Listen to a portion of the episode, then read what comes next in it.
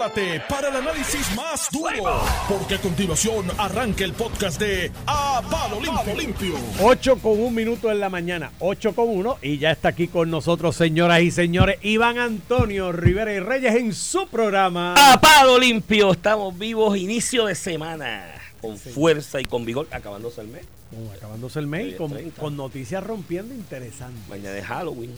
¿sí? ¿De qué tú te vas a disfrazar? De la cara que ya yo tengo. ¿De qué tú tienes? Sí. Yo me voy a disfrazar de candidato a gobernador del PP para meterle miedo a todo el mundo. Ah. Cada vez que alguien anuncia y todo el mundo coge miedo. No sea así. Mira, Ramón Rosario Cortés debe estar en Ponce en el el juicio, ese. Ponce. de- Tiene un juicio, tiene un juicio. tiene un sí, el juicio ese de Utuado que lleva No, no, 13 no tiene. años con él. Mira, no tiene, ha tenido. Ha tenido.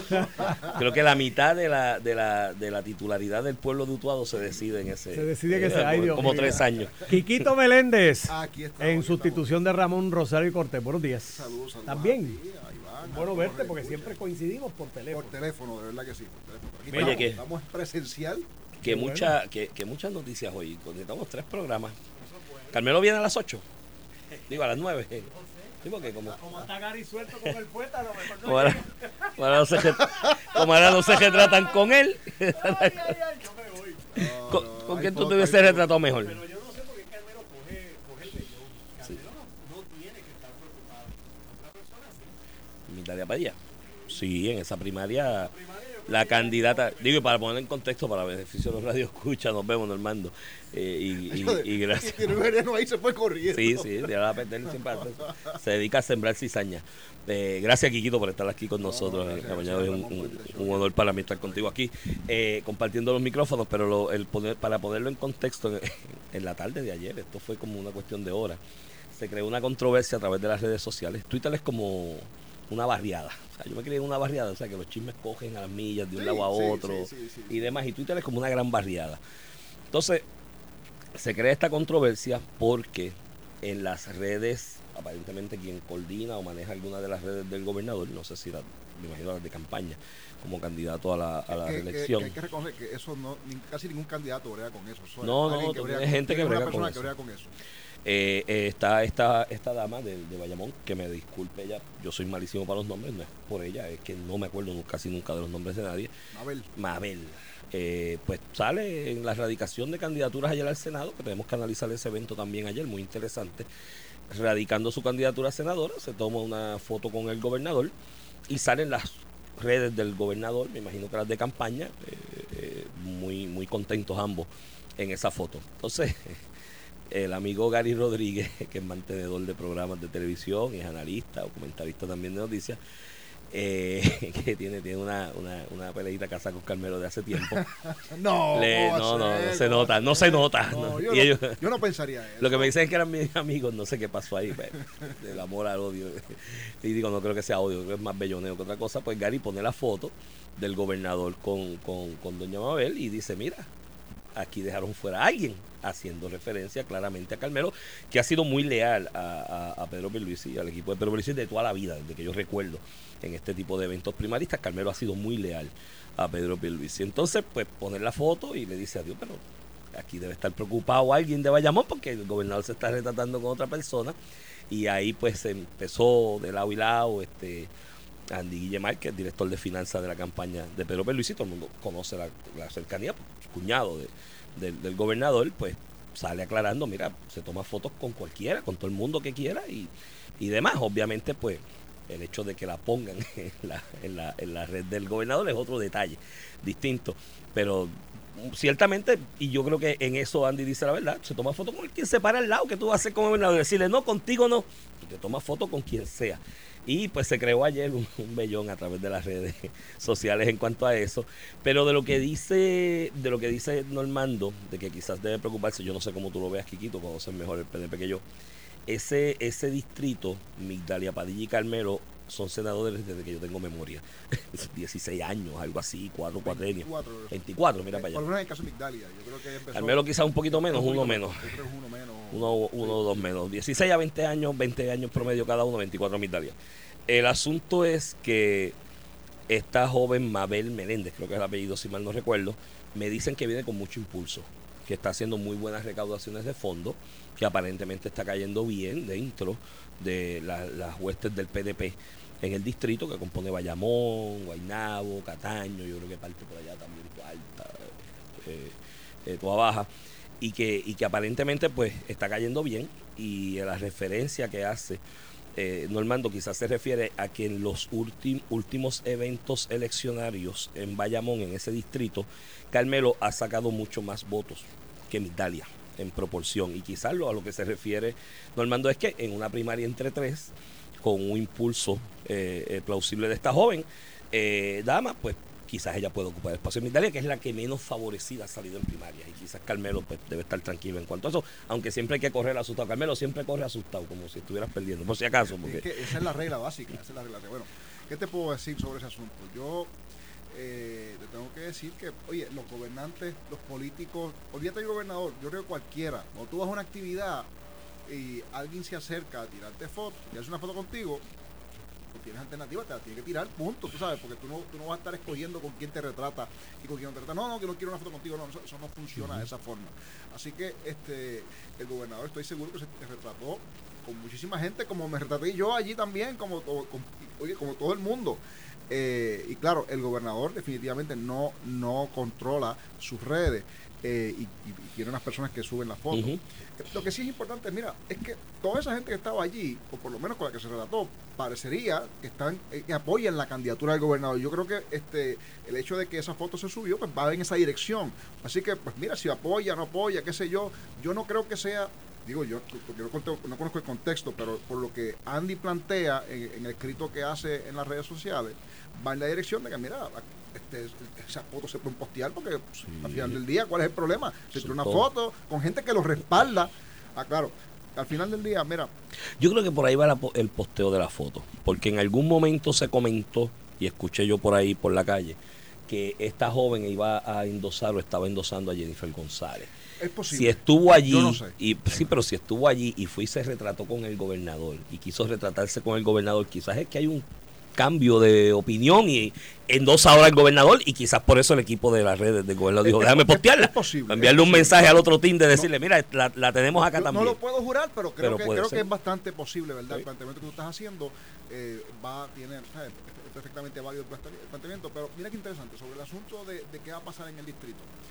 Yo vengo escuchando que Migdalia tiene problemas, ¿verdad? Este, en ese, eh, para ganar desde hace tres, cuatro, cinco elecciones y todas las ganas. Sí, sí. ¿Sabes? Yo, yo escucho, yo estoy seguro que tú también tienes que haber escuchado. No, no, que ahí este, eh, probablemente Migdalia. No, no, mira, oye, yo he visto primarias de ese, en ese distrito por mucho tiempo y hasta ahora es consistente, ¿verdad? El respaldo. Eh, Oye, Migdalia, a diferencia de cualquiera, de Carmelo, porque Carmelo no viene de área electoral, Carmelo viene de área política, pero Migdalia viene de la parte electoral. O sea, que es importante que la gente recuerde antes de llegar a, llegar a hacer conclusiones, ¿verdad? Ujú. que Migdalia tiene una relación directa con la gente que cuenta los votos y que los busca y los, los lleva, los lleva a los En una primaria eso es tres cuartas y partes de la y pelea. ya tú sabes el valor estratégico que eso tiene para efectos de cualquier político. Po- Si tú no tienes el control de esa gente, pues, o por lo menos el respaldo de esa gente, pues tú sabes que tienes un problema.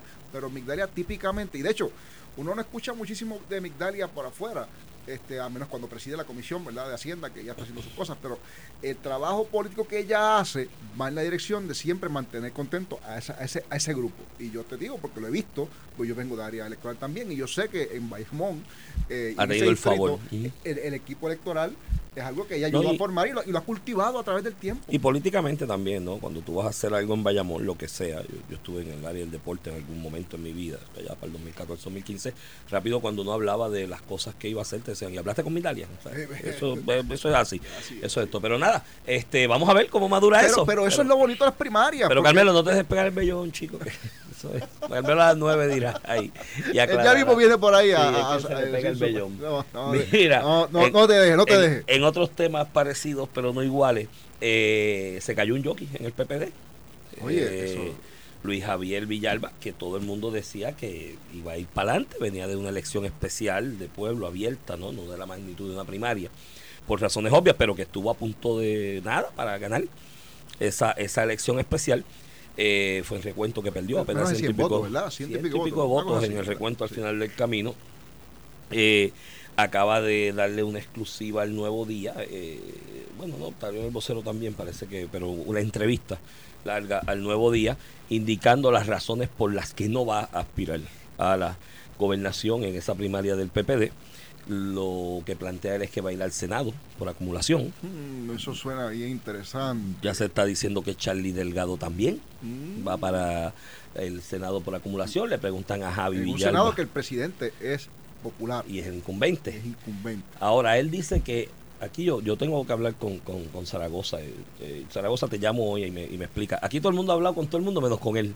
Cuando Zaragoza dijo que iba a correr, que ya era oficial, que eh, daba el paso al frente, en ese momento, pues Jesús Manuel dijo, pues fíjate, qué pena, porque yo había hablado con todos menos con él. Me faltaba él, precisamente, de hablar con... Entonces, no, el que va a correr, el que ya radicó. Entonces, ahora en el caso de Javi Villalba, dice, pues yo sí me he reunido con todos y hay ánimo de consenso. Con el único que no había hablado fue con Zaragoza. Y yo, nadie quiere hablar con él, porque será, no sé, eh, que se intimida o crea algún tipo de preocupación, pero nadie quiere hablar con Zaragoza. Dice que... Yo lo vi el otro día en un programa.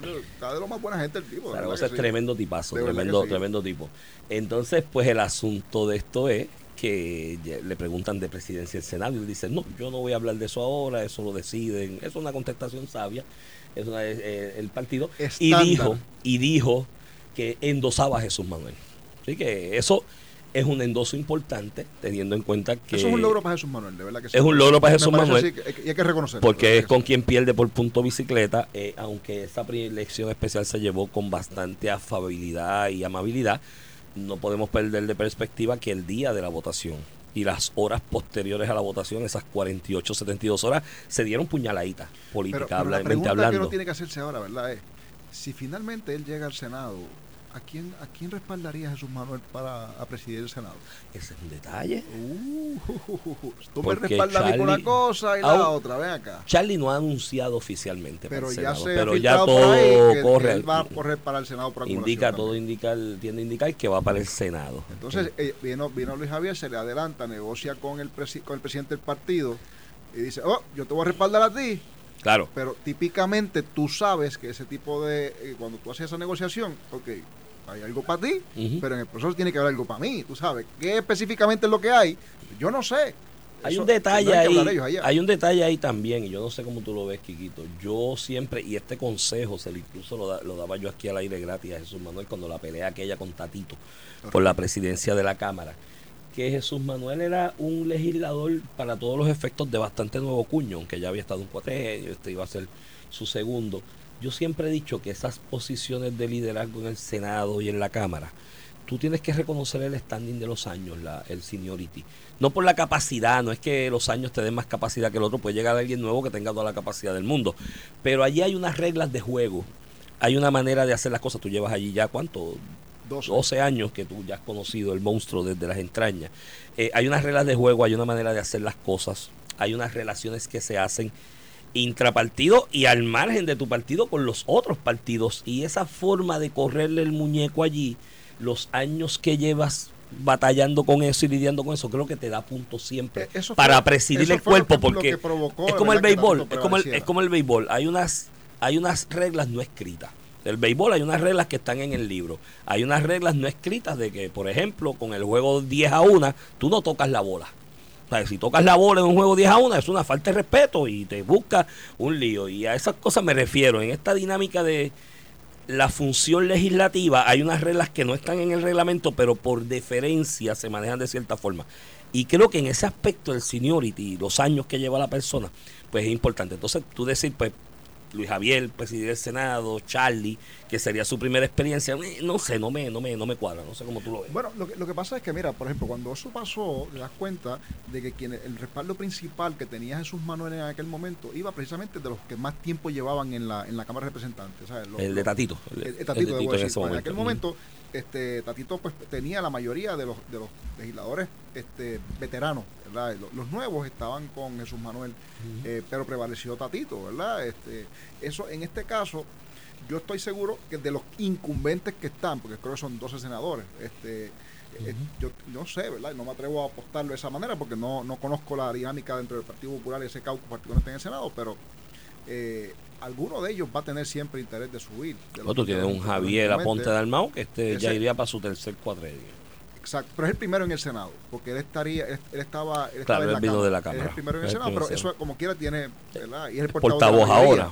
Y esa posición es bien importante y te da acceso a todos los demás compañeros. Yo no sé si a Javier le interesaría aspirar a presidir el Senado en una, en una nueva mayoría, ¿verdad? Si ese fuera el caso. Estoy mirando de los de distrito, quienes llevan mucho tiempo. La vicepresidenta del Senado, Mariali, creo que se llama. Pero este es nuevo cuño, Eh, este es ella- de este ese- ese es de los nuevos, Este es de estos nuevos. Este, Creo que, eh, pero fíjate, es interesante porque ahí en el Senado, aparte de José Luis, que lleva ya tres, cuatro, los, demás, los demás son nuevos. son nuevos. Quizás Ramoncito Ruiz, el de Ponce, que había estado, salió, volvió, Correcto. exacto, había estado el representante. Habría que ver, habría que ver eso. Ahora, el que estos personas de peso y de, y de nombre eh, estén aspirando al Senado y dejan la puerta Pero eso abierta va en la dirección de que obviamente eh, el, el alcalde ya no quiere ser alcalde. No. Él, él no le interesa ser alcalde. Eso presumo yo que tendrá un- algún plan para anunciar próximamente. Endosar a eh, alguien. en- exactamente, quién va a ser el escogido, ¿verdad? El que va a decir, mira, este es el que yo quiero que respalde, que sea el alcalde y ya está.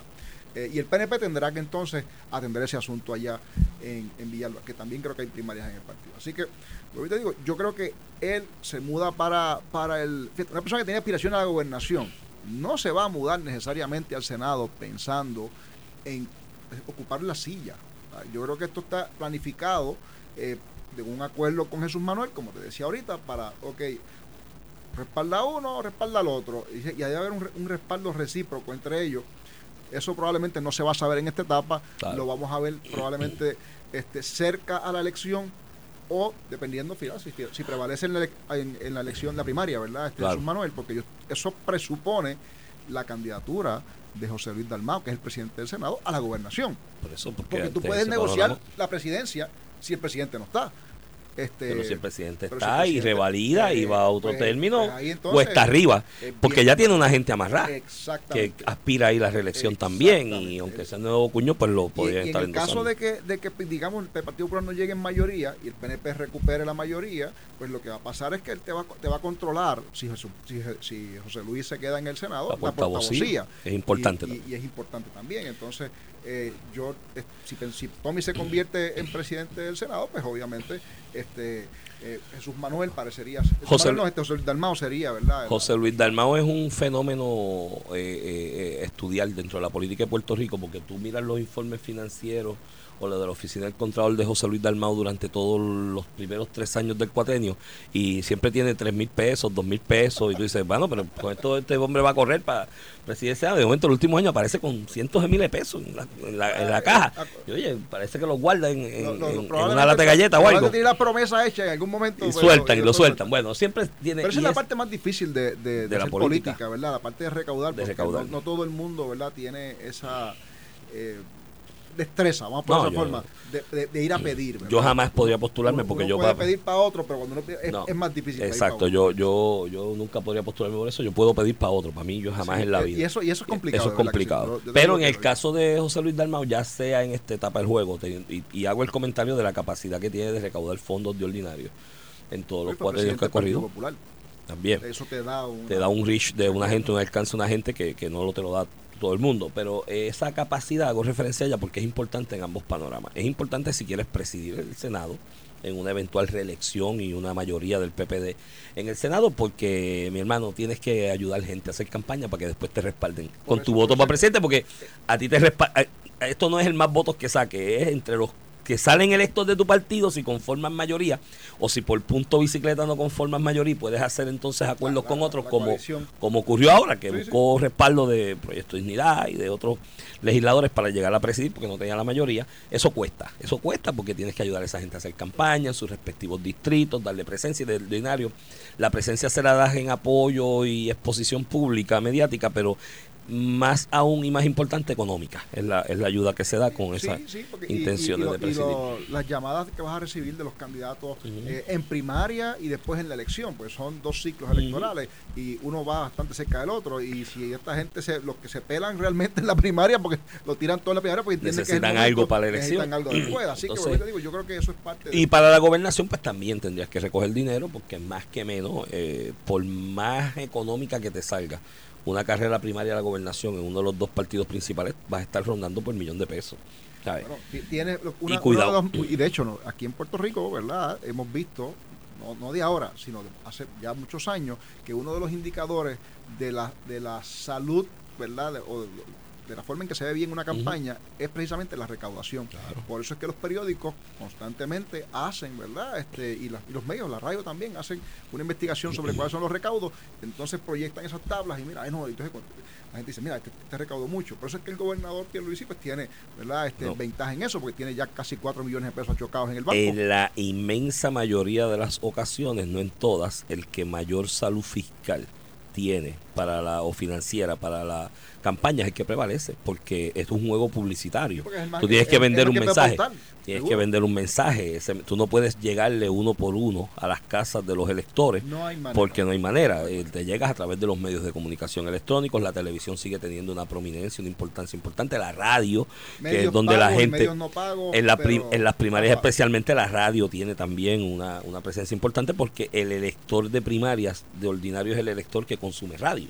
¿No? Y está pegado al radio, oyendo la incidencia de lo que pasa día a día, y tienes que llegarle a través de ese medio. A qué, eso, a qué es lo que dice cada candidato. Exacto. Y, ese, y ese es el que te reclama. Mira qué pasó aquí, qué y pasó eso, acá. y eso llega primero por la radio, tienes que pautar también. Obviamente, periódico, prensa escrita es lo menos, pero también se pauta porque hay un sector que es importante. Y ahora redes sociales, que es una nueva realidad que todas las campañas van incrementando la cantidad de dinero que invierten en pauta de redes sociales. Yo con eso soy cuidadoso porque yo sigo teniendo reserva del alcance de las redes sociales en Puerto Rico. no Una cosa es Eso ha cambiado. que es ¿verdad? importante Este, y hay que darle y ha, un- ha incrementado el alcance, pero creo que en comparación con es otras en un del mundo, sector, es en un sector particular, no en todos No los es en todos los sectores. todavía hay una porción del Puerto Rico, de puertorriqueño, ¿verdad? Que no tiene acceso necesariamente a ese tipo de, de- de publicidad. No en tiene ni al internet No aquí alguna gente todavía. Puerto. Rico, está, Puerto Rico tiene un gran reto. Y en tener un smartphone, o sea, un teléfono inteligente, No necesariamente garantiza que tengas, ¿verdad? Este, Eso así, pero se está invirtiendo mucho en redes sociales también y se incrementan cada día más. Mira, tenemos que ir a la pausa, pero cuando regresemos de la pausa vamos a coger el tema de las radicaciones de las candidaturas ayer del Senado, Vamos del PNP, porque es súper interesante. Ayer yo creo eh, lo que es una movida interesante, Rivera Chat prácticamente amarró una potencial presidencia del Senado de salir electa la mayoría de los senadores. Eh, por eso también radicó Rafael Calderón Será, mi amigo aquí del programa. Interesante que un joven con mucha exposición decidió radicar en la de San Juan, en San Juan decidió radical para un distrito, no por acumulación ni para alcaldía, sigue todavía pendiente la alcaldía de San Juan y tenemos que hablar de la comisaría residente del PNP eso. porque en el PPD ya hay.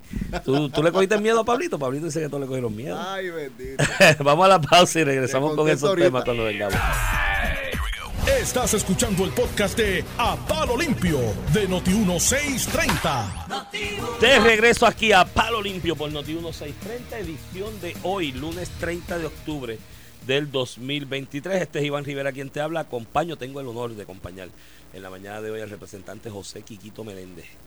Quiquito, buenos Mira, días, gracias por bueno, buenos días otra vez te digo, ¿verdad? Este, yo creo que ¿verdad? un privilegio estar contigo a ti, a- contigo aquí hoy. Este Ramón por permitirme, ¿verdad? Este sustituirlo, así que estamos disponibles para hacerlo. No, hay gente ahí, escribiéndome tú que si Ramón puede en ese juicio una semana más y que vengas tú. que- yo vengo, yo vengo. mejor. Oye, mira, me, me envían, me envían una cosita interesante que me Sí. gustaría este, hablar, como estamos hablando de dos candidatos al Senado del Partido Popular.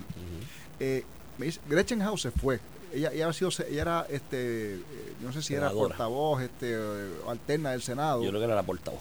Entonces ella se fue del Senado y está en la Portavoz Cámara ahora. Ella, ella está en la Cámara ahora. Entonces Sí. me dicen que Ada García, la senadora, parece ser que está considerando aspirar a la, a la alcaldía de Rincón. Entonces me dicen también que Migdalia González también está considerando correr para la alcaldía de, eh, De. Añasco. Añasco. Añasco Migdalia González. Migdalia González, la senadora de, de Mayagüez también. Ah, la senadora de Mayagüez, no, la otra En- sería- Entonces, Rosamar Trujillo Va pa' Humacao. va pa' Humacao. Sí, esa es una Eh, línea. Zaragoza se va para este la gobernación, ya lo anunció. Entonces, eh, eh, José Aponte Almao, Javier Aponte Almao, pues parece ser que no va a correr por distrito de Carolina, se va por acumulación. Lo que significa, y si finalmente. O la ¿verdad? alcaldía, porque si O José Carlos ¿verdad? no va a reelección. Pero, pero si Juan Da- si José Luis Dalmao entonces aspira ¿verdad? Al, a la gobernación, estamos hablando de que por lo menos siete de los 12 senadores incumbentes del Partido Popular no están en la no, carrera. re- no regresan a, Bueno, la carrera. y aparte de que siete no están, quizás siete de los demás nombres, más name recognition Claro, factor, claro, ¿no? claro, Para efectos de los demás, ahí pues entra en juego la, la cuestión económica. Vamos a ver lo que va, así lo así que me parece a mí que- que eso eso eh, le abre una, una discusión interesante porque si estamos hablando de que la, la mayoría de los senadores del Partido Popular no regresan, eh, así que lo que lo- la propuesta debe ser una propuesta bastante nueva. Este, de, de quiénes son los que eh, van, no Sí, van, qué sé yo, los que van a aspirar para el Senado. Así Y que hay es que bastante ver- interesante. va a estar interesante. En, en ese panorama se abre también a que salga gente del Rayfield que nadie estado eso, eso sí es contemplando cierto, eso sí y que de momento se inserten. Lo que pasa es que es un reto ser legislador hoy día y yo te, te admiro y te felicito por tu mantenerte ahí tanto tiempo. Porque no, la realidad, Quiquito, mira, tú tienes, tú terminaste en un LLM en, en, Sí, en. Derecho, ¿no? De la, de la Interamericana. Este, eres abogado, tienes tu profesión. La verdad es que tú te puedes ganar lo que te ganas de representante al doble o al triple en el mercado, en la calle, con la experiencia que tienes administrativa, de gobierno, de public affairs. Y sacrificarse uno allí para estar por 75 mil pesos, pues complicado, ¿no? Este, te lo digo sinceramente. Créeme que lo es. Y, y creo que en ambos, en, porque todo el mundo habla de los partidos tradicionales, la degradación de la calidad en los partidos tradicionales y que van para abajo, pero es que también hay gente que yo sé que milita o ha militado en uno de los dos partidos principales con una capacidad enorme, con un name and recognition factor, pues, empresarios, profesionales probados que podrían ir a aportar mucho porque Claro sí, eso claro. interesan, pero cuando miran, oye, pedirle a esa persona que, renuncie a su estilo de vida para para su entonces estilo de vida, su familia. Muchos de ellos tienen niños pequeños, la educación de tus hijos y demás. Para eso es, es exigirle mucho. De hecho, yo escribo una columna en el periódico El Vocero, el vocero me hace el favor de publicarla, que está- trato el tema de lo del legislador ciudadano, de que miremos eso como una alternativa de retomar Eso de alguna mirar, manera. Y, verdad. el, y, y, y yo lo que señalo ahí son unas deficiencias democráticas. La semana que viene la continúo y hablo ya de una reforma legislativa, incluyendo cómo funcionaría en esa eh, realidad de un legislador ciudadano. Pero ciertamente el, el modelo del legislador a tiempo completo que se trajo aquí por los pelos en los 80 para atender unos conflictos de intereses que se crearon y se creaban allí, eh, que no se puede negar que Los existieron. había, los había, sí. Pero a la larga creo que el remedio salió peor que la enfermedad. Y creo que era mejor atacar con, legisla con regulación interna, ¿no? Yo, yo creo que la, la forma más fácil de verlo, ¿verdad? Es que, ¿verdad? Lo, lo que cobra, ¿verdad? Vamos a buscar el, el representante del distrito 1 de San Juan, Eddie Charbonnier. Eh, su distrito es el Capitolio, porque es, es allí. Sí, sí. Por lo tanto, Eddie está allí, ¿verdad? Pero cobra exactamente lo mismo y tiene los mismos, eh, ¿verdad? Todo- todos los mismos privilegios, la misma cosa Que que, lo- tiene que el de Mayagüez. que corre eh, allá en, en Cabo Rojo, Sí. ¿sabes? A Mayagüez, Cabo Rojo. Entonces, al de Mayagüez Cabo Rojo le cuesta más. O sea, realmente gana menos, ¿verdad? Porque tiene que hacer una inversión en, en llegar hasta San Juan. ¿Verdad? Gasolina, carro, todo tipo de cosas. Y obviamente pues, es- hay un, hay un No. elemento que, que no lo tiene el que está en el precinto Eso es 1 de. San Juan. Yo siempre lo he visto así. Digo, yo la- sé que hay gente que no le gusta discutir esto, ¿verdad? Pero Sí, hay uno, uno mira esto y yo- oye, yo lo que es justo es justo. Y pues obviamente... Pero hoy no hay un mecanismo para corregirlo. No, no, yo, yo creo que, que yo siempre mi visión del legislador ciudadano lo he visto de esa manera. La, la, la, la- el- el- lo que se le otorgue como dieta o como incentivo económico al que se ofrece voluntariamente, ¿no? Y abandona por periodos cortos de tiempo, igual que eso de dos sesiones, un país sobre legislado, tú haces una sesión, que abandone temporalmente su negocio, su empresa, su, su oficina, su trabajo, eh, en algún tipo de licencia para atender este tipo de, de función pública eh, que debe estar al alcance de todos, pues se le debe indemnizar económicamente de acuerdo al costo que tenga para esa persona es hacer esa función, ¿no? Y tú lo señalas muy bien, no es lo mismo si tú vives en Santurce, llegar al Capitolio, que es el uno, que el de Cabo Rojo, que quizás tenga que hospedarse acá, gastar en hotel, en comida esa noche, porque si tú vas esa tarde a legislar y pues, regresar en altas horas de la noche es peligroso para tu seguridad, pues tú le pagas el hotel. O sea, yo no tengo problema con eso, o sea, que esos gastos se cubren. Que no pasa hoy. No, no, no, no, pasa. no, Este, es, es difícil, es complicado, es complicado. Pero nada, eso es un tema para otro día, porque tenemos mucho más. En el país. antes, que, antes que pasemos al del Senado, a la radicación ayer de Rivera Chat con, qué sé yo, cuántos allí, tú me aclaras el número, tú, creo que tú vives por allí. Eh, quiero felicitar a Luis Enrique Falú, de aquí de Ah, Noti1, Falú. Porque el viernes en la noche, su programa es de 7 a 8, 7 a 9, si mal no recuerdo. El viernes el Por la país, lluvia. por las lluvias en el área metropolitana, hubiésemos estado a ciegas de lo que estaba pasando si no hubiese sido porque Falú entró y se dio a la tarea de dejar cualquier tema hacia un lado y dedicarse a entrevistar personas que estaban al de manejo de emergencia del municipio de San Juan, a distintas personas que nos arrojaron luz a los que estábamos transitando a esas horas de la noche por el área metropolitana de San Juan con el evento este de lluvia inesperado y, y- y- y ciertamente histórico que ocurrieron el viernes y de verdad Falú te felicito se lo había escrito el viernes pero quiero hacerlo públicamente al aire porque no pude entrar en aquel momento En el caso de Falú hay que hacer falucidades. falucidad, ese es bueno, ese es buen concepto. Porque la realidad es que si no es por él, estábamos a ciegas, porque aquí ningún otro medio estuvo, y a, la, y a Noti1 en general, ¿no? A toda la gerencia, al director de programación, porque según estuve yo, fueron miles y miles y miles los puertorriqueños que estábamos a la deriva en medio de esta situación de emergencia que ocurrió el viernes y Noti1 por las entrevistas que se hacían nos daba luz de por dónde estaba la cosa más complicada, por dónde podía regender, ir por otros lados. Eh, en el caso mío opté por la más fácil, me paré en un- el negocio de un cliente, aproveché, cené, me di tres palos y yo, pues, como a las nueve dije ya, yo creo que más o menos Ahora puedo llegar. salir. Y conté con eso, fue complicado. Pero gracias a Falú, felicidades por eso, porque ayudaste a miles de puertorriqueños a, a- Bueno, eso- a- eso a- hay que a arrojarle luz. Y esa es la importancia de la radio. Importantísimo. Porque la radio tiene esa capacidad de reaccionar rápido. Eso es así. Está ocurriendo un evento y la radio lo atiende inmediatamente porque estás al aire y entonces todo el mundo se puede conectar. Eh, por eso pasó este, cuando María eh, lo, lo vimos. Es el único medio que estaba que funcionando quedó en era, pie. era radio. Ujú. Exacto. Eso es así. Y, y retomó de alguna manera eh, la conciencia de la gente la importancia de la radio. Y a mí, yo siempre he sido de radio. El 2001 para acá he estado en radio en distintas eh, eh, emisoras y en distintos proyectos. Y de verdad que me siento muy orgulloso de eso. Eh, eh, y para los que quisieron politiquear o quieren politiquear con lo del viernes, señores, no hay break. Yo fui bastante crítico de la administración de Carmen Yulín en San Juan por el aspecto de que con un aguacero de 10 minutos de mediana intensidad se inundaba todo.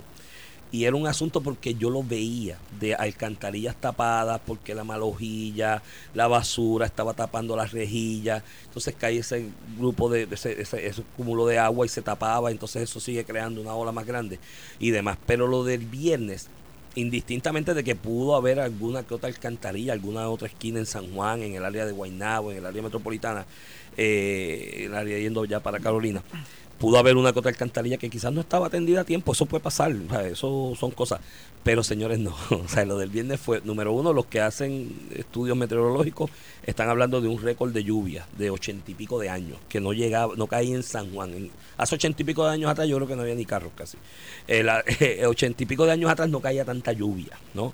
Eh, con la densidad poblacional de San Juan, un viernes por la tarde, que está o entre la gente que está saliendo de trabajar tratando de llegar a sus casas y los que están tratando entonces de transitar el metro por las actividades hay, que hay. que si conciertos, que si obras de teatro, que si van a cenar y demás, que el cúmulo de gente los viernes por la tarde es mayor. Eh, eh, a eso súmale que la marea en esta época del año, por eso se habla de la marejada de los muertos y demás, está más alta de lo que normalmente observamos a esas Que- horas que de la eso fue lo tarde. que pasó en la parte de condado, ¿verdad? Porque la, la, la marea estaba alta y las bombas tiraban para allá, pero rebotaba el agua. Ese, ese es el detalle. ¿sabes? Y en el área de Martín Peña, yo, yo en la 26, una de las áreas donde más se reportaba la inundación y que más impacto creo yo fue en el área de la 26, donde está el tren urbano en Santurce. Y sí me consta, está el caño Martín Peña ahí, que el problema con el caño Martín Peña, que van a invertir 600 millones de pesos en un dragado. Yo tengo un amigo español que está haciendo un estudio en el mundo sobre calentamiento global, subir del nivel del mar. Cuando estuvo en Puerto Rico, se, me contactó por Facebook, cenamos y me dijo, Iván, en vez de gastar 600, 700 millones, denle 200 mil a cada habitante y que se muden para otro lugar. Porque según sube el nivel del mar a, a tra- a través de los años, dentro de 25 o 30 años, botate 600 millones porque la marea te va a volver a tirar hacia atrás. El caño, por más que lo canalice, no, no, no hay break. Eh, eh, eso pasó también y pasaba con las bombas. Eso de las bombas es otro detalle. Aquí le caen arriba al municipio, le caen encima recursos naturales por las bombas esas de la Valdoriotti. Mire, el área de Ocean Park, Calle Loíza, toda esa área por esa esquina, eso está prácticamente por debajo del nivel del mar. Las bombas es para sacar el agua cuando se inunda en una realidad como esa de que la marea empuje el agua. Pero la bomba no es una pared que bloquea la marea ni bloquea ese retorno de agua que tiene. Es para tratar de sacarla una, una cantidad de lluvia tan alta en tan poco tiempo, no hay bomba que la saque, No hay o sea, forma, no hay no hay forma. forma. Así que suave con eso, no politiquen con eso, porque sí se criticaba aquel Menyulín por las malas condiciones de las carreteras y el mantenimiento de San Juan. Pero lo del viernes, señores, lo del viernes no hay forma No, de pero- pero- atribuirlo pero yo creo- yo creo que el eh, sanjuanero, a, ¿verdad? a mala administración. Eh, eh, fue una, un evento que ocurre cada 100 años. Sí, pero yo creo que el sanjuanero ha adjudicado, ¿verdad? Por lo que yo he visto, eh, la diferencia entre una cosa y otra, eh, porque se veía, ¿verdad?, cómo estaban las carreteras y cómo estaban las alcantarillas y cómo estaba el mantenimiento de las áreas verdes que en todo San Juan versus cómo está la cosa ahora. Claro, eh, yo creo que una de las cosas que Miguel ha hecho, ¿verdad?, que me parece a mí significativo, es que rápido salió con todo su equipo a la calle, y- aunque no pudo ir a todos los sectores a la vez, Pero si no se pero, puede transitar. pero no hay manera. Pues entonces cogió y poco a poco ha ido este, este, moviendo. de y, hecho, ya el sábado tenías bastante al día eh, claro, la y, y te tengo que decir que la gente está viendo un trabajo diferente. Y si tú le preguntas al San Juan, como yo lo he hecho, yo estoy seguro también, Sí, sí. La, la gente está conforme, ¿verdad? Inmensa mayoría. Y, y lo que estoy viendo es que hay unos sectores que están buscando tratar de, de- de- de aprovecharse, ¿verdad? De, Sí, alguna, sí. de alguna forma de esto para sacar algún beneficio político. Es sexy. Y yo les digo, mira, traten, traten, porque si eso es lo que tienen para contra Miguel, eso quiere decir que hay un problema diferente, que no necesariamente es con inundaciones, es más Eh, político que otra cosa. Sí, es sexy siempre utilizar la ira, el coraje de la gente como materia prima para ah, que le, va, que le va a estar mal a la gente, pues, claro que sí, pero, pero una lluvia de esa magnitud este, en tan poco tiempo Y va lo- a causar, porque lo del viernes, más que ir y malestar en la gente, yo lo que noté fue desasosiego, desesperanza. Después que me detuve, comí, me hidraté más cerca de mi casa, cuando veo el tapón allí, yo dije, déjame pensar por dónde regiendo aquí para llegar rápido y evitarme ese tapón.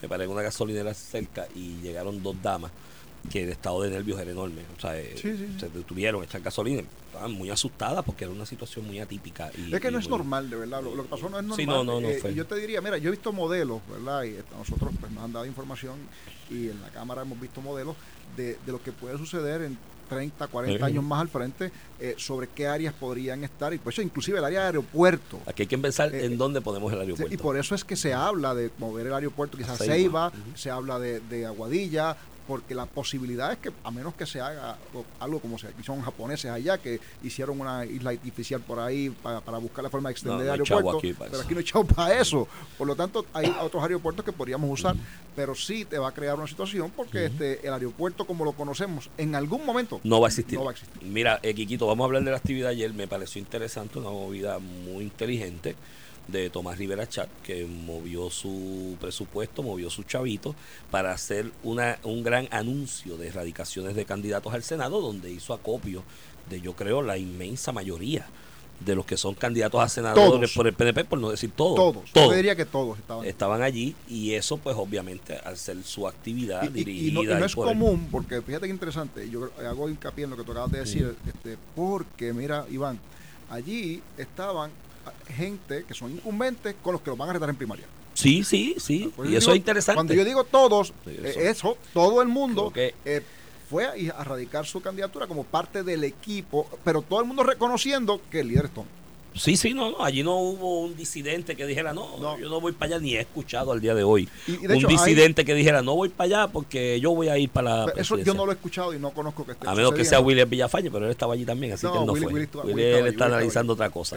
El asunto de esto es que, que, que, pues sí, fue una movida muy inteligente, muy inte- interesante, que ya lo solidifica como potencial presidente del Senado en, una, en un Senado dominado por el PNP, si esa fuese la realidad. Después de la elección, una presencia de Pedro Pierluisi, dando un mensaje de los principales y presentándolo prácticamente, lo que demuestra ahí también una cohesión de equipo. Eh, tengo amigos en el Partido Popular que estaban ayer tirando cosas contra el piso en la casa y tiraban la vajilla, No me digas el eso. televisor. No, dicen, no, no, no me digas eso. Mira qué vendido, después que dijo que, que era el abogado de la Junta y que las lealtades caducas ahora están juntos, no- no- ninguno de los dos sirve, porque obviamente Sí, sí. siempre ha habido una esperanza desde la oposición política de que esa pelea se dé en algún momento Sí, y, pero- y pero demás. eso eh, no parece ser eso no va a ser.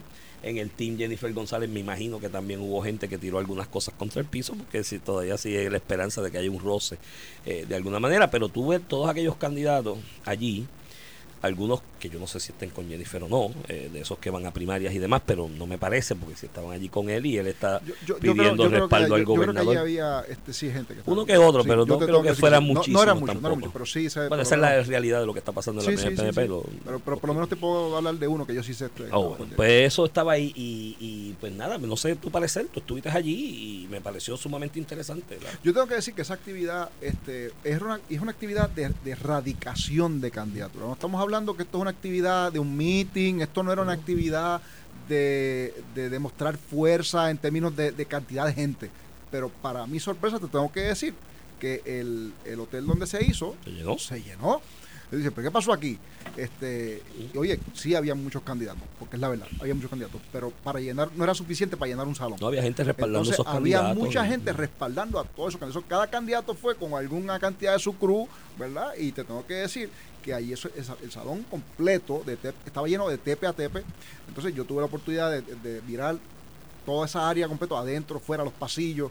Dice, pará, esto, esto no es, no es lo que es típico en un evento de erradicación, porque hay un salón preparado con toda la gente de la Comisión de Elecciones, de, de la Oficina de Comisión precisamente recibiendo doc- la documentación formal, porque esto es un proceso técnico, ¿sabes? Más este Sí, clerical. es ponchar es- la es radicación, los documentos. Entonces, después de que se hizo todo ese proceso, Se hace la actividad. la actividad. Ok. Entonces, este Tommy organiza todo este escenario para precisamente darle a la oportunidad a, los- a los, a los senadores Sí. a que tengan y, y y que se puedan demo- eh, mostrar, ¿verdad? En- a los medios de comunicación, mira, estos son todos los candidatos que tenemos para Claro. todas estas distritos. haces una convocatoria de ese tipo, transmites por radio, transmites por Que redes, de de organizas redes. todo eso. Sí, sí. Pues obviamente sí te da un exposure a ti como líder que está organizando esas huestes. Yo, mis diferencias filosófico-teóricas y políticas con Tomás Rivera están establecidas desde hace muchísimos Y es años atrás. Pero le tengo que reconocer que es una movida inteligente e interesante de parte de él de, de afianzarse como líder de, de un y, y con un posible mensaje Senado con, con un mensaje interesantísimo porque Tommy comienza el mensaje con la primera frase del credo.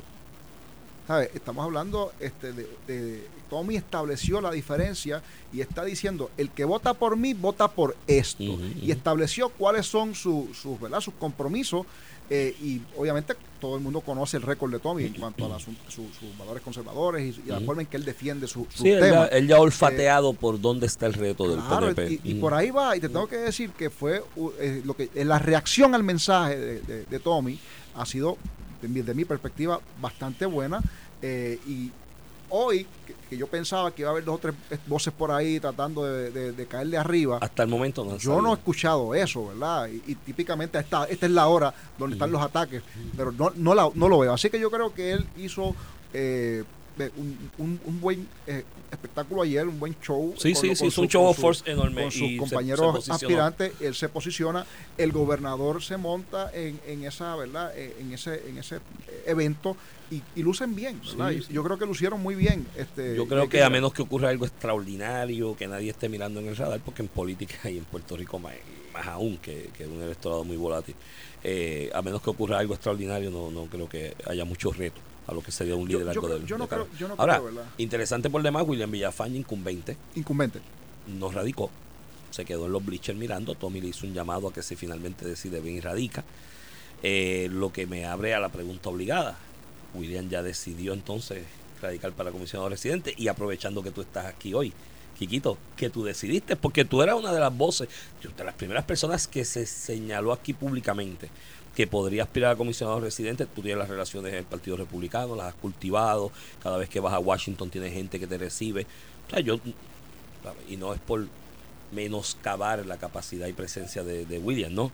Pero si tú me das a mí a decir quién tiene más relaciones hoy en Washington, yo puedo decir que tú tienes más relaciones, claro, más en el Partido Republicano, pero son mayoría. Y yo creo que van a ser mayoría en la próxima elección también, porque como va el Partido Demócrata con Biden, eh, está apretado. Ah, hay problema, hay Están problema. apretados.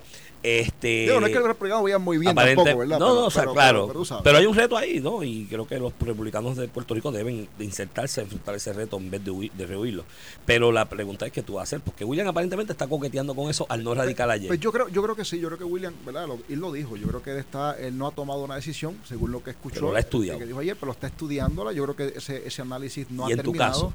Eh, yo te tengo que decir que, mira, antes de yo entrar en lo que yo eh, creo, ¿verdad? Eh, que voy a hacer, yo creo que es importante que la gente recuerde qué hace falta, ¿verdad? Para llegar a Washington. Ok. Hace falta realmente una persona que pues, tenga los contactos en Washington, que pueda hablar y dominar el idioma inglés, escribirlo, hablarlo, porque esa parte es importante, porque tú tienes que ir allí a debatir eh, con esta gente y no lo vas a hacer en español. Este, pero más allá de eso, eh, y eso, y eso parecería ser algo básico, ¿verdad?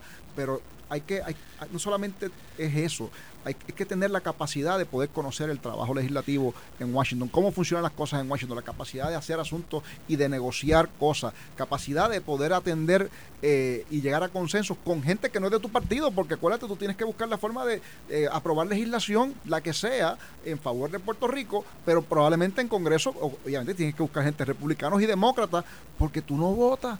No es como aquí. Aquí el voto de uno es importante y uno para lograr un asunto y uno se puede trancar, no voy a votar. Eh, mira, pues ese, ese es el, ese es el poder del voto cuando uno es legislador. Pero cuando tú no tienes el poder del voto, pues tú tienes que usar otras cualidades. Yo creo que esa parte es importante para poder entonces tener la capacidad de, de lograr esos entendidos afuera. Eh, ¿Qué yo voy a hacer? Mira, yo te lo digo con toda honestidad, eso es algo que este, pronto voy a hacer un anuncio sobre ese particular. Pero ya lo has pensado y lo has oh, analizado. definitivamente, claro que ya has sí. analizado los pros y los contras Claro de cada sí. escenario. Claro que sí, de verdad que sí. Este, y, y Pues, nada, lo, que- lo que Nos queda dan la es- premisa aquí.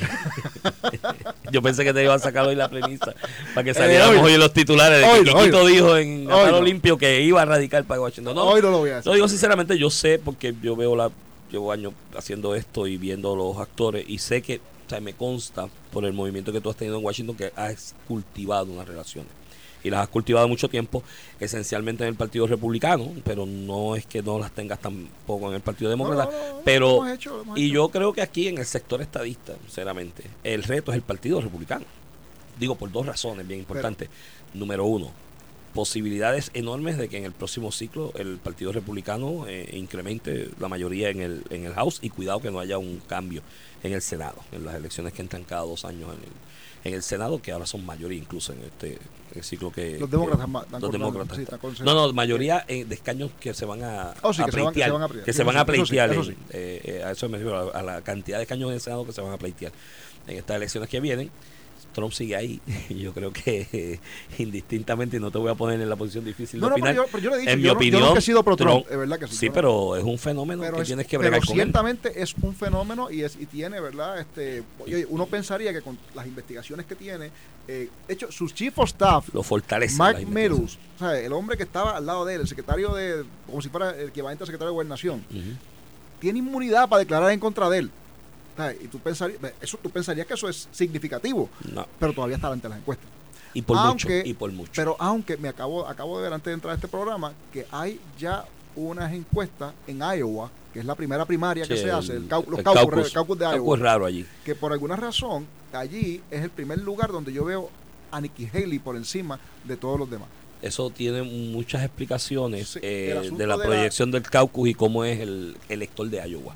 Sí, El elector Y de Iowa la- es muy particular. Y la controversia sobre la seguridad nacional y las posibles guerras que hay, ¿verdad? Y eso tiene su impacto. Nikki Haley a mí me gusta mucho como candidata dentro de Yo- la yo realidad del Partido Republicano. Yo creo que tiene todas las herramientas para ser una, una, una una buena gran presidenta. Sí, yo creo que sí. Pero vamos a ver cómo eso madura. Quiquito, gracias Oye, por haber gracias estado por con nosotros acá gracias, y, gracias a y ti, ha sido a un honor. Ramón, por invitarme. Y nada, para cuando vayas a tomar la decisión de lo de Washington, pues por favor pasas por aquí y lo Claro que anunciamos sí. aquí entre todos. Manténganse en sintonía, pero viene sin miedo. Esto fue el podcast de A, Palo Limpio de Noti1630. Dale play a tu podcast favorito a través de Apple Podcasts, Spotify, Google Podcasts, Stitcher y notiuno.com.